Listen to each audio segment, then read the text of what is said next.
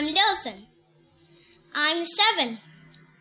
Today, I'm going to read you an amazing story.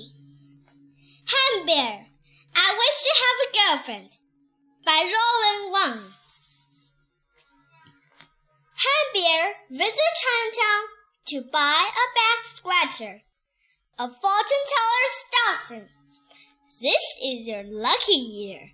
Pay me a dollar, and I will read your fortune. Pay me ten dollars, and your wish will come true.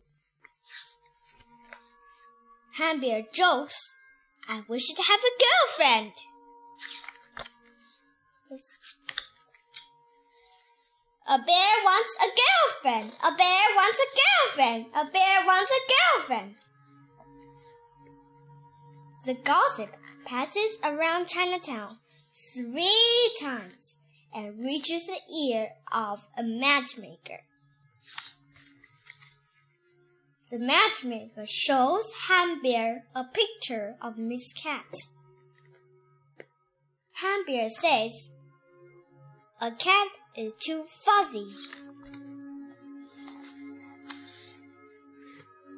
The matchmaker shows Ham Bear a picture of Miss Dog. Ham Bear says, A dog is too lazy. The matchmaker shows Ham Bear a picture of Miss Turtle. Ham Bear says, A turtle is too slow. The matchmaker shows Ham Bear a picture of Miss Rabbit. Ham Bear says, A rabbit is too speedy. The matchmaker shows Ham Bear a picture of Miss Fox. Ham Bear says, A fox is too cunning. The matchmaker shows Ham Bear a picture of Miss Mouse. Ham Bear says, A mouse is too greedy. The matchmaker shows Ham Bear a picture of Miss Ladybug. Ham Bear says, A ladybug is too quiet. The matchmaker shows Ham Bear a picture of Miss Bird. Ham Bear says, A bird is too noisy. The matchmaker shows Ham Bear a picture of Miss Butterfly.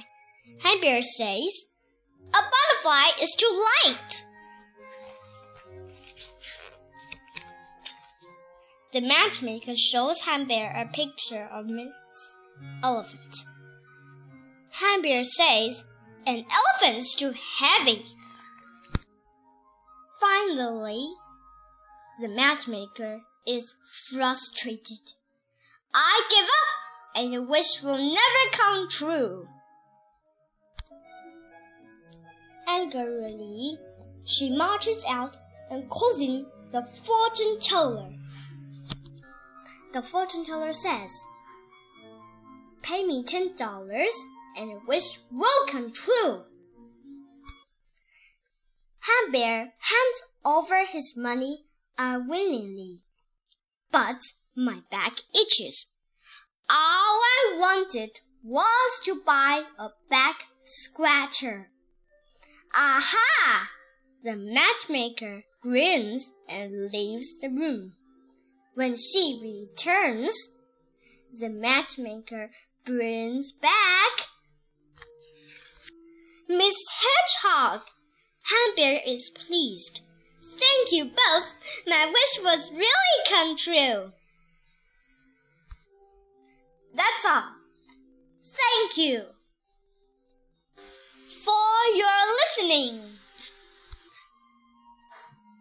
欢迎加入我的微信 h j e 幺二八九九 h j e 幺二八九九。See you next time. Bye.